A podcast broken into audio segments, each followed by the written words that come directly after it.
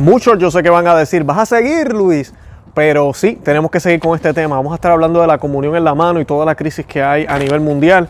Me escribieron algunos mensajes en los últimos videos que estuvimos colocando en el programa sobre por qué estábamos haciendo tanto énfasis. Pues para los que no lo sepan, en algunos países eh, están eh, obligando a las personas a comulgar en la mano, ¿ok? Eso es lo que está pasando, los están obligando, están haciendo que esa sea la única forma de recibir a nuestro Señor en el santo sacramento del altar.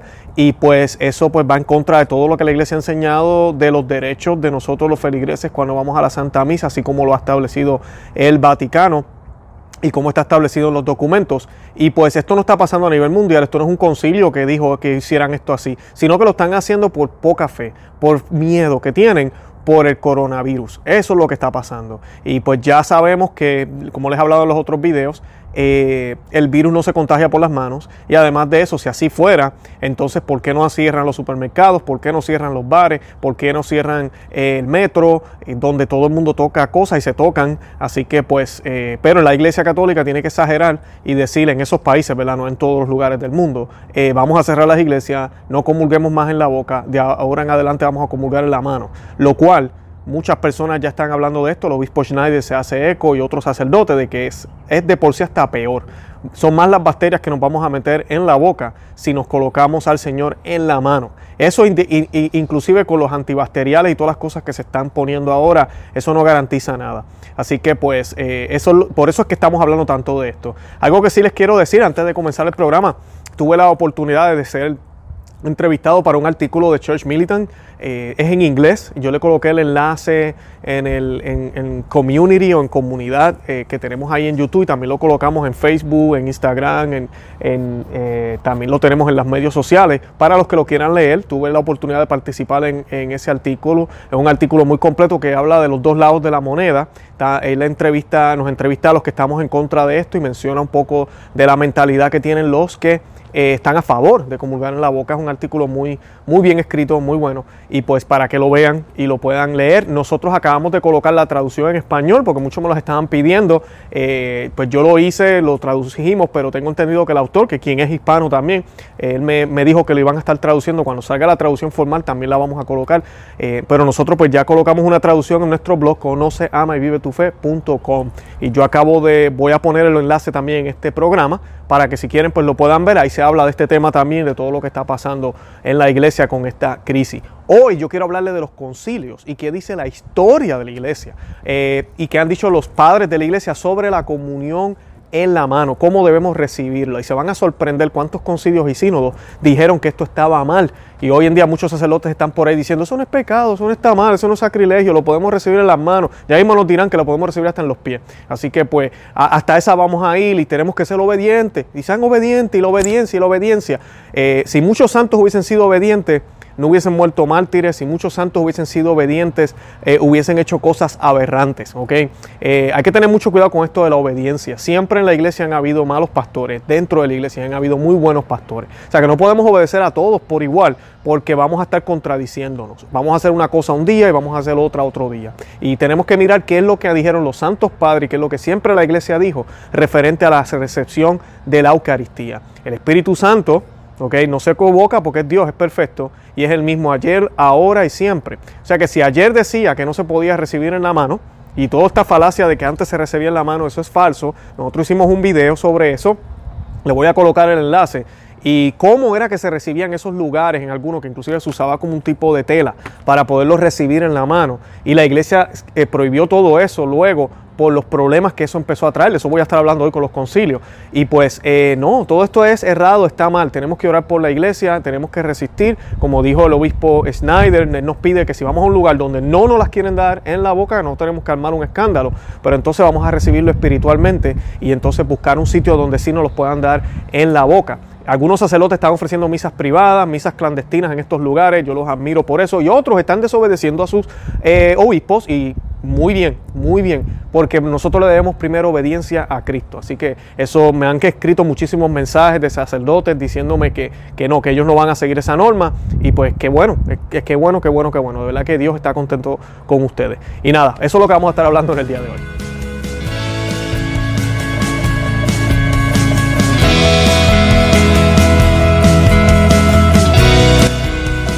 Bienvenidos a Conoce, Ama, Vive tu Fe. Este es el programa donde compartimos el Evangelio y profundizamos en las bellezas y riquezas de nuestra fe católica. Les habla su amigo y hermano Luis Román y quisiera recordarles que no podemos amar lo que no conocemos y que solo vivimos lo que amamos. Hoy, después de esa introducción tan larga que les acabo de dar, yo creo que ya podemos terminar el programa. Pero no, sí quiero hablarles de, de toda esta situación, de todo este problema.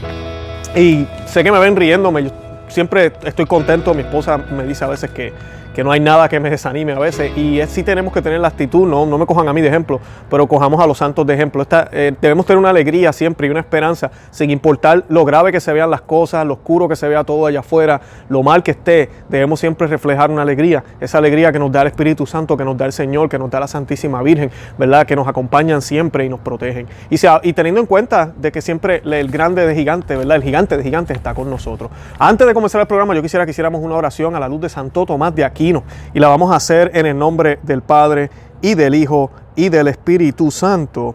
Amén.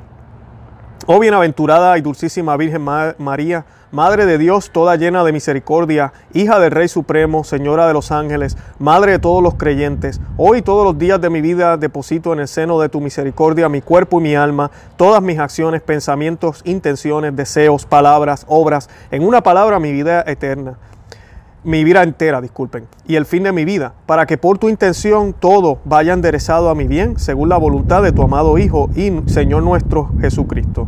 Y tú seas para mí, oh Santísima Señora mía, consuelo y ayuda contra las acechanzas y lazos del dragón y de todos mis enemigos. Dígnate alcanzarme de tu amable Hijo y Señor nuestro Jesucristo, gracias, para resistir con vigor a las tentaciones del mundo, demonio y carne, y mantener el firme propósito de nunca más pecar y de perseverar constante en tu servicio y en el de tu Hijo también te ruego, oh Santísima Señora mía, que me alcances verdadera obediencia y verdadera humildad de corazón, para que me reconozca sinceramente por miserable y frágil pecador, impotente no solo para practicar una buena obra, sino aún para rechazar los continuos ataques del enemigo, sin la gracia y auxilio de mi Creador, y sin el socorro de tus santas preces. Consígueme también, oh dulcísima Señora mía, castidad perpetua de alma y cuerpo, para que con puro corazón y cuerpo casto pueda servirte a ti y a tu Hijo en tu religión.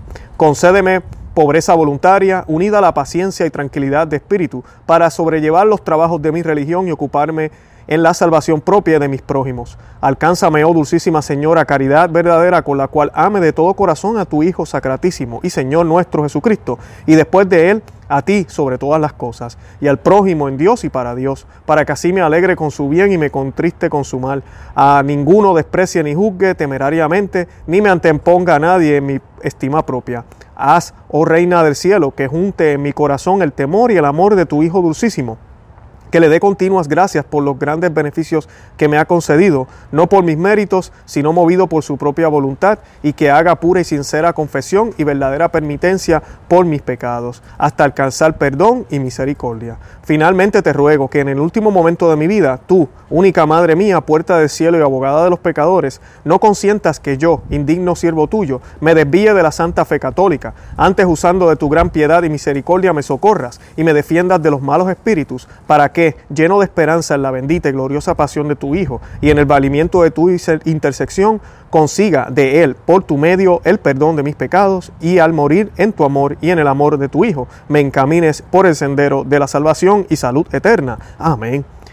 En el nombre del Padre y del Hijo y del Espíritu Santo. Amén. Santo Tomás de Aquino, ruega por nosotros. Bueno, y ahora que ya estamos listos para empezar, les voy a estar compartiendo estos eh, eh, textos de algunos concilios y sínodos para que veamos qué es lo que decía la iglesia. Yo quiero que tengamos en cuenta, hay personas que se ponen, tienen la mala concepción de que un concilio cancela, cancela otro concilio. ¿Cómo, ¿Cómo me explico? Que el más nuevo es el que está vigente, entonces los viejos ya no están. En la iglesia católica no funciona de esa manera, no puede funcionar de esa manera. ¿Por qué? Porque la raíz de todo es Cristo.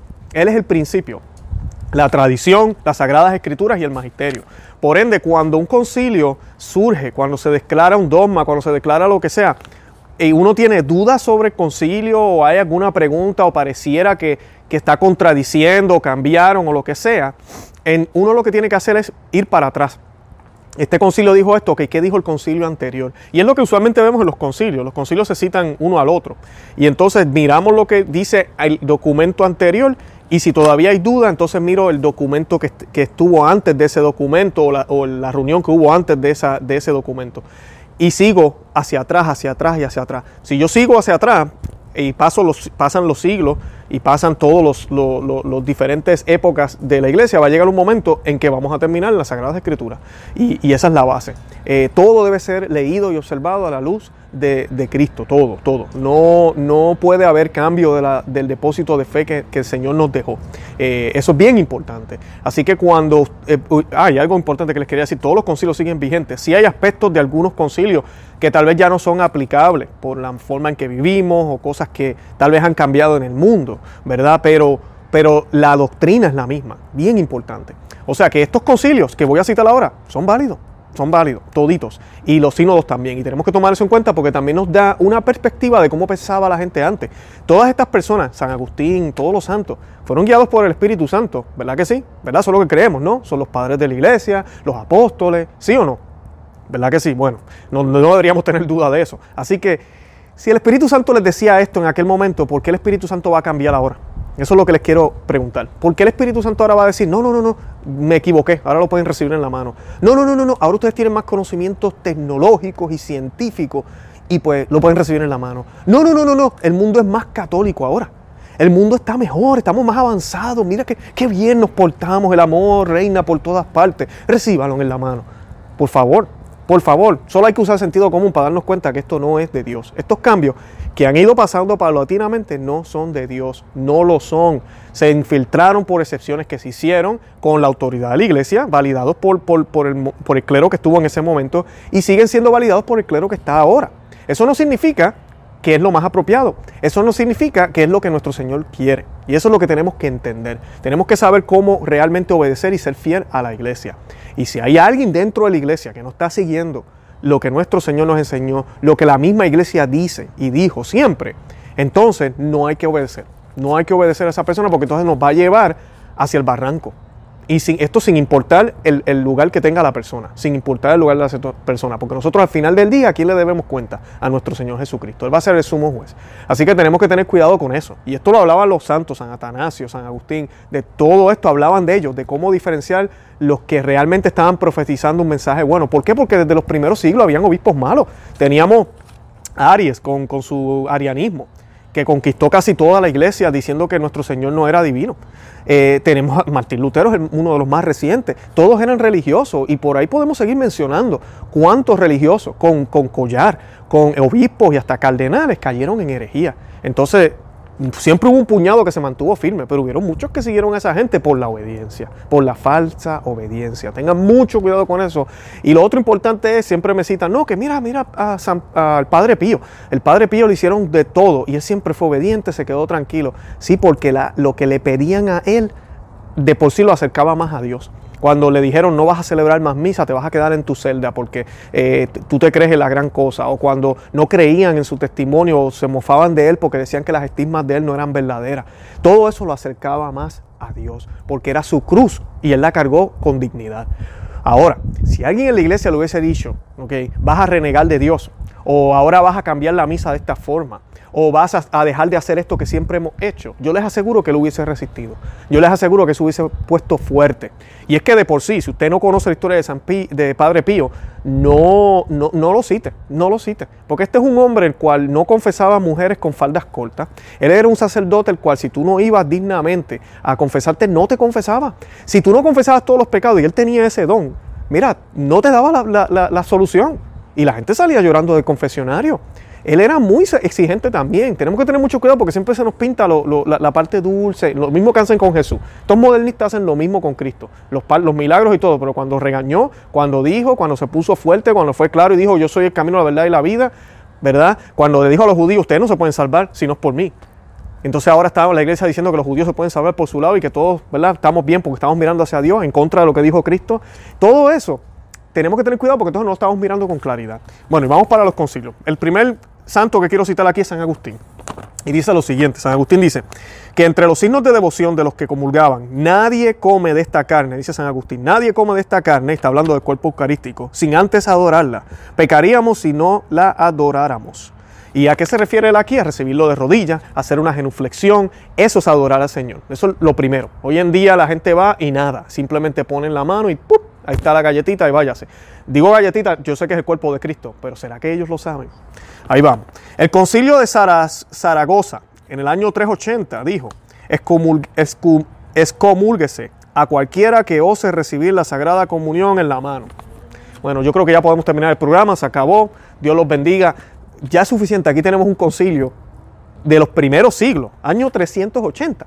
Primero siglo, bien cerquita de los apóstoles, bien cerca de Cristo, diciendo que no se puede recibir al Señor en la mano.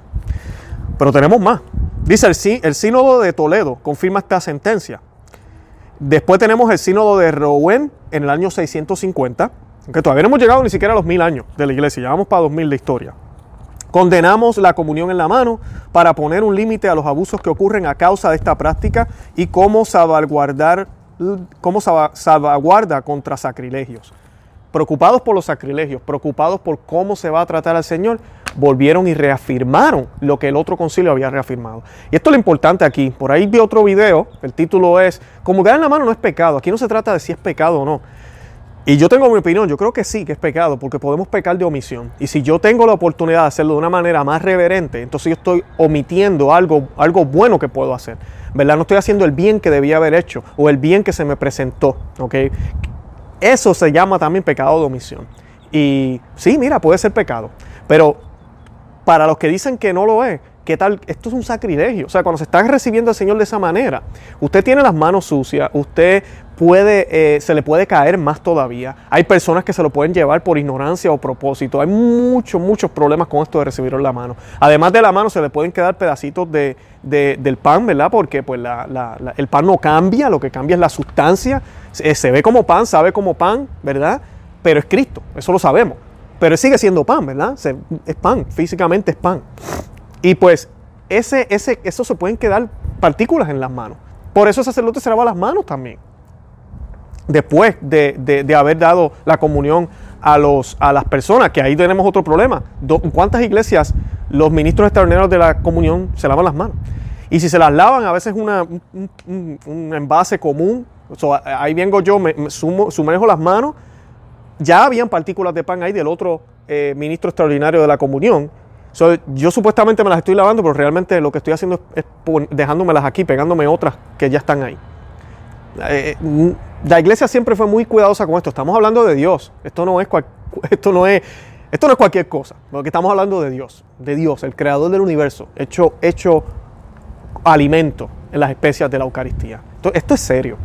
Y lo otro importante, hay personas que me escriben y me dicen, ah, pero es que uno peca por la, por la boca, ¿cuál es el problema? Mire, mi hermano, usted peca con todo. Pecamos con la oreja, pecamos con la nariz, pecamos con los ojos, con todas las cosas que hacemos, con los cinco sentidos que van en contra de los, de los mandamientos. Pecamos todo el tiempo, que no se trata de eso. Es que la boca es el organismo diseñado por Dios para comer, punto. Por eso debemos recibirlo en la boca y debemos recibirlo con actitud humilde como niños.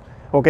¿Y cómo se le da comida a un niño? Pues se le da comida en la boca por eso es que lo recibimos en la boca y no en la mano.